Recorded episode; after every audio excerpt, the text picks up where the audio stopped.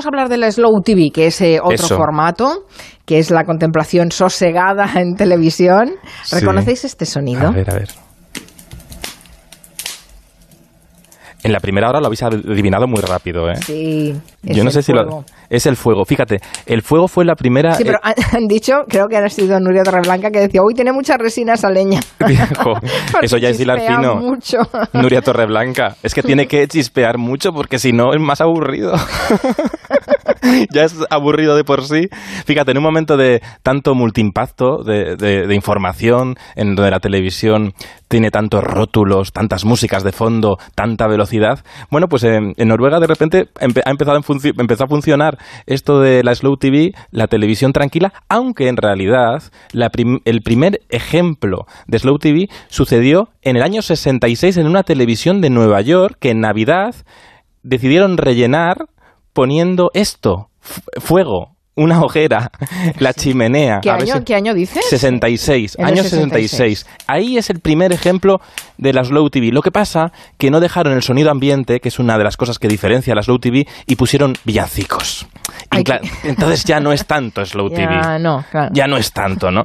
Pero realmente eh, la, primera, la, la primera gran apuesta de Slow TV fue, fue la televisión pública noruega, que de repente dijo, vamos a poner una cámara delante de un tren que va de Oslo a Bergen y ahí que grabe todo, que lo grabe todo sin ningún corte, un traveling, que siete horas de viaje, ¿eh? siete horas. Y calcularon que lo iban a ver unas dos mil personas y de repente, oh, sorpresa, lo vieron un, más de un millón de espectadores, un millón con dos de espectadores. Y dijeron, ostras. Que teniendo en cuenta que la población de Noruega no creo que llegue a los 5 millones. No llega a los 5, claro. Es mucha gente. Es mucha. Y, para, y te digo una cosa, para la televisión en España, ahora 2 millones, también es mucha gente. entonces. Pero no había ninguna, ninguna parada, pero si pasaban por túneles y por cosas, ¿no? Sí, claro, iban pasando por valles, por túneles. Por los túneles que se veía todo negro. Negro, pero es que, pero tú vas oyendo los ruidos, vas viendo de repente los pajaritos cantar. Entonces te vas fijando. Entonces dijeron, vamos a hacerlo más, vamos a hacer otro más allá. Y en 2011 hicieron un, pusieron en un ferry que, que navega por los fiordos noruegos y que dura cinco días, pusieron eh, una cámara también delante, los cinco días, sin parar, en directo además. ¿Y qué pasó? Que el pueblo noruego salió a la calle a saludar al ferry, este sonido, además de verlo, salió a saludar, hablaban con su teléfono móvil para ver si salían por la tele, a saludar a su padre que lo estaba viendo por la tele. Entonces de repente se movilizó la ciudadanía. Ya no solo lo veían por la tele, sino que además se movilizaban para encontrarse con la cámara delante del, del crucero. Qué bueno. Fíjate el ruido del mar. Pero es que en, realidad sí que engancha esto. ¿Cómo ¿eh? deben ser los telespectadores noruegos para que estas cosas les atraigan de esta forma, no? Qué cosa. Pero también Ojo que en España ha habido varios intentos, ha habido bastantes intentos. De hecho, BTV, la televisión local de Barcelona, ha hecho diferentes... Diferentes eh, formatos. Sí, pequeñitos, más pequeñitos, eh, de poner una, una cámara delante de unas bicis de estas que se alquilan, del bicing. Han hecho en las fiestas de la Merced, han hecho diferentes eh, pruebas, ¿no? Pero el gran, el gran formato se atrevió la televisión de Aragón por primera vez, que fue hacer la ruta entre, entre Zaragoza y Canfrán también sin cortes, sin pausas, poner una cámara en la locomotora y que los espectadores de la televisión de Aragón pudieran hacer ese recorrido hasta una estación tan mítica y tan emblemática y con tanta historia, ¿no? Como es Canfranc. Ahí está llegando el tren a Canfranc.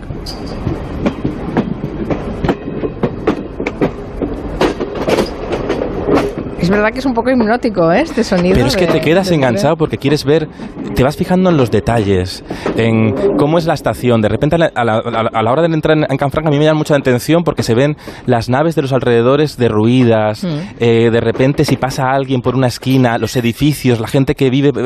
no sé, es muy curioso. Es, no es un programa para verlo entero, ¿vale? Pero te, vas, te va enganchando. En tiempos de ruido esta cosa de contemplar como si estuvieras viajando tiene su rollo.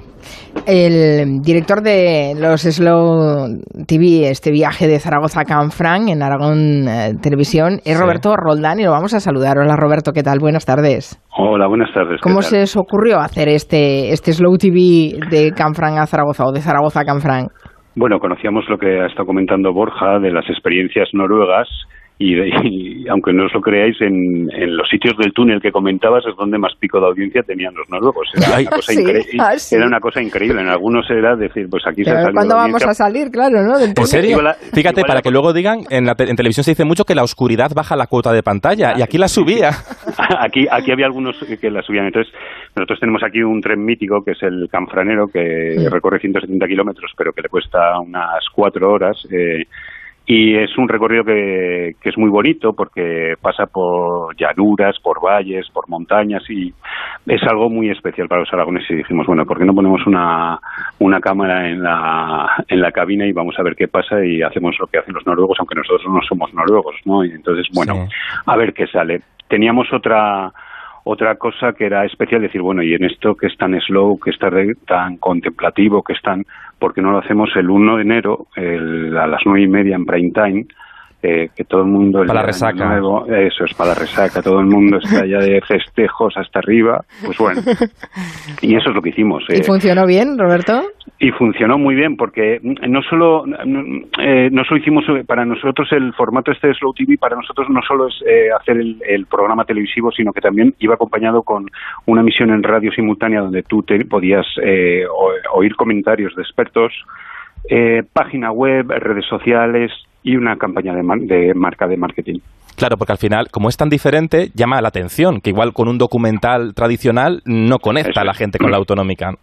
Eso, aquí, aquí le dábamos la, la capacidad de tener una experiencia diferente, una experiencia transmedia, como habéis hablado hace un rato, y nos parecía que era, que era interesante. Bueno, también tenéis la ventaja que tenéis a Canfranc, que es la Estación Internacional Fantasma, eh, que hay mucha gente que, bueno, que la puede haber visto, pero llegas en coche, no llegas en tren. Claro, y en tren, bueno, te dirían, algunas veces no llega al tren porque, se para porque tiene averías, etcétera, etcétera. Claro, porque no hay una línea regular, creo que eso no, es una... Y en televisión es muy importante tener un objetivo, una, una meta, ¿no? un desenlace, y aquí el desenlace estaba muy icónico, era muy icónico. Sí, celebraba su 90 aniversario, entonces era fantástico todo. Y además, oye, sí, mm. no, y este programa además, oye, es barato de producir porque solo pones una cámara y un micrófono, ¿ya lo tienes o no? Bueno, es barato de producir, pero tiene su complejidad, ¿eh? no solo este, sino por ejemplo el último que hemos hecho de la visita en el Museo del Prado, eh, pues tienen, parece que es sencillo y dice, va, pues ponen una cámara y ya está, fíjate qué, fácil lo han hecho estos tíos, ¿no? Pero tiene su complejidad. Claro, porque la semana pasada hicisteis un especial en Telemadrid, que es eh, del mismo concepto, metéis una cámara en el Museo del Prado y vais enseñando al espectador como si fuera el mismo que se cuela por las salas. Pero claro, tiene mucha más complejidad porque tenéis que enseñar los cuadros y explicar un poco los cuadros con grafismo. Sí, sobre todo porque queríamos ser eh, fieles al Slow TV, pero en este caso teníamos que nosotros que mover la cámara por las diferentes salas con las diferentes rampas que hay, etcétera, ¿no? Y, y queríamos que fuera lo más parecido a una visita, que el espectador tuviera la sensación de que está contemplando el Prado, ¿no? Entonces, eh, la verdad es que fue complejo. Bueno, es, curioso porque además, claro, te ibas chocando con la gente que estaba en las salas, la cámara se iba chocando con la gente que estaba en las salas e incluso con una guía que aparecía de repente y explicaba cosas como esta. Eh, que está al lado de una chica y no puede moverle la cara. No sabemos quién es, exacto. Eh, sabéis que como rey tenía que casarse, procrear y, darnos un heredero real. En este caso, como no sabían quién era, eh, pues aparece sin rostro, pero sí aparece la, eh, la figura de la reina. O sea, encontrasteis la guía y todo. Hablando del cuadro de la familia de Carlos IV, de Goya. Claro. Era lo más parecido a una visita real que alguien pudiera hacer, ¿no? Entonces, bueno, pues también hay guías, hay de todo. Bueno, pues Sí, el espectador puede fijarse en los cuadros. Es, una mirada subjetiva, ¿no? exactamente, exactamente. Era, eh, lo que queríamos es que darle al, espectador la sensación de estar recorriendo el Prado como si lo estuvieras eh, en una visita real, pero sin el cansancio de cuando cuando tú vas a un museo y estás mucho rato es como al final, bueno, pues se trataba de eso, ¿no? Sí, no, y... no hay postproducción, supongo, ¿o sí? Sí, eh, hicimos un pelín de, para apoyar eh, los contenidos del Prado, pues lo que decía Borja, ¿no? Sacamos eh, por grafismo pues imágenes cortitas de los cuadros y algún texto en grafismo que explicaba los, los, contenidos de los cuadros. ¿Y en el viaje de Zaragoza a Canfrán? En el viaje de Zaragoza a Canfrán absolutamente nada, solo algún grafismo diciendo por la estación a la que pasaba, no había Mm. nada más. Y el O sea, túnel también, rotulando el túnel, sí, Eso es, el eh, nombre. las, las estaciones que hay, los túneles que hay unos cuantos y no sé, no se decía nada más, te dejabas acompañar lo que decía Borja, ¿no? Del sonido del tren que es un poco hipnótico Mucho. y, y era bastante, era un slow TV más, más fiel a los Sí. originales de los nórdicos. Desnudo. Oye, yo tengo una pregunta que quiero hacerte, Roberto. ¿Tiene truco esto? Porque en el del Museo del Prado es un traveling. Parece que en la cámara no hay ningún corte, pero de repente nos coláis algún corte sin que se note. Sí. No, eh, ¿No? no, no, no, no, no, no colgamos cortes. La- lo- a ver, el ser fieles significa hacer un plano secuencia dure lo que dure el evento, ¿no? Y entonces Sí. eh, lo que hicimos es desde el exterior del Museo del Prado por la Puerta de los Jerónimos, eh, pues hasta el final que volvemos a la sala central después de las hilanderas, pues todo lo que dure la visita, ¿no? Incluso eh, la entrada en el ascensor para Sí. cambiar de, de Sí. planta. Dejamos, pues, bueno, dentro del ascensor la cámara lo que dura, lo, lo que dura el recorrido. Solo os faltó el, a- al, al señor este del museo que está en una esquina y hace para que la gente se calle. ¿eh? Esto os lo faltó, os faltó. Realismo. La, la verdad es que sí, sí. No, yo tengo otra curiosidad, es que claro, eh, la imagen es importante, pero en este caso todavía es más importante el sonido. Mm, ¿Cómo lo grabáis ese sonido ambiente?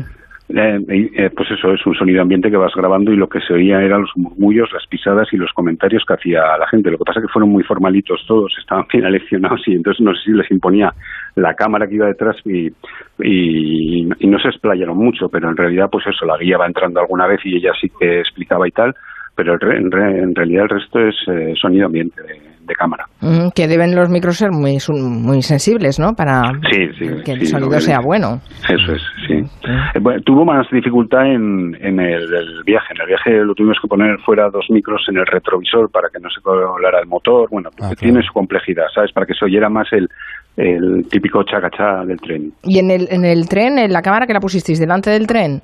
No, la pusimos eh, dentro del, de la cabina. Eh, previo limpieza del- de, los cristal. cristales intentando que nadie se estam- que no hubiera ningún Vale. bichito que se estampara Es que iba por ahí, Claro. iba por ahí, Sí, porque sí. digo, si ponen la, la cámara delante, alguien, no, no. alguien de vez en cuando limpiará eh, el visor de la cámara porque No. se les deben, bueno, claro, Sí, cho- las- chocan los bichitos. No, no, los tuvimos mosquitos. suerte y además afortunadamente no va muy rápido y, y no, y no- Bueno, y para ese primer eh, Slow TV que probasteis, eh, ¿costó mucho convencer a la tele de Aragón? ¿O no? O, Sí, o se sí. apuntaron enseguida? Sí, piensa que era la primera vez y Claro, es, por una eso. telegeneral- era, era un- es una telegeneralista que tiene 13 años y que nunca, nunca, nunca, nunca había hecho esto. Y en Había máxima audiencia, además. Claro, yo les había enseñado lo de los noruegos, pero está la reticencia de qué tenemos que ver nosotros con los noruegos. Digo, nada. Digo, pero bueno, eh, fue interesante convencerles de que no pasaba nada porque el 1 de enero eh, destináramos eh, el prime time a, bueno, y si se hunde esto en audiencia, pues no pasa nada, nos va, nos va a perjudicar todo el año, no, no es algo tan grave. Y sí que, pero contamos con la valentía de la directora de Aragón Televisión y porque esto, el Slow TV es una cosa de directivos valientes, en definitiva. De gente Ganaron mucha atreva, ¿no? visibilidad y ganaron visibilidad porque hablamos todo de ellos. Estamos, hablamos de este tipo de programas por la diferencia que es tan importante en televisión ahora que todos los programas parecen iguales. Yo creo que esto lo que viene a dar es una marca, o sea, es, es una marca, o sea, se, con- se consiguió provocar al espectador aragonés, eh, decir, pero esto, porque al principio la gente decía, pero esto qué es, que pero cuatro horas así, y poco a poco se fue enganchando y en las redes fue fue de trending topic eh, nacional desde Aragón dos días seguidos. Sí, sí. Entonces que eso es como, es casi lo que dura el viaje. pues eso. No. Oye, ¿y nuevos proyectos que tenéis así pensado de Slow TV para España? Pues eh, tenemos uno, eh, lo que pasa es que es sorpresa, y es también a- para Aragón Televisión quiere hacer una cosa nueva que también va a ser muy chula y muy diferente, porque esto tampoco, nosotros lo que buscamos es eh, que tenga un porqué, ¿no? no que no sea hacer eso TV. Ya sabes que los nórdicos hacen ahora desde, De todo. desde la confección de un jersey, desde la oveja hasta sí. que La, pe- pesca del salmón. la, la pesca del salmón 18 horas y tal. Nosotros, yo creo que no vamos más allá, yo, pero sí que está bien vincularlo a algún evento así, pues como ha sido en este caso el bicentenario del, Museo del Prado, ¿no? Entonces, nos parece que, ese tipo de eventos sí que está bien. Nos alegra haberte escuchado con todas estas explicaciones que la verdad es que son es muy valiente hacer eh, experimentos, ¿no? Y no con gaseosa en casa, sino con una tele, en este caso la tele de Aragón y en Telemadrid que se vio ese especial mm, visita al Museo del Prado. Gracias Roberto Roldán, nos ha encantado conocerte. Venga, muchas gracias. Avisa, ¿eh? Cuando hagáis Eso, esto avisa. especial, avisa. Haznos un slow TV de cómo se hace la radio también. Podríamos hacerlo. Oh, no, no, Eso sería mucho menos relajado. Bueno, ya lo hacen algunas emisoras, ahora que lo pienso. Gracias Roberto, un abrazo. Mira cómo se va el tren. Roberto, te vas en el tren. Mira, adiós, adiós. adiós. Estaba pensando que los noruegos realmente son curiosos porque piensa que han escrito. Hay un libro que fue bestseller en Noruega que es el libro de la madera que explica cómo cortar la madera y cómo apilarla.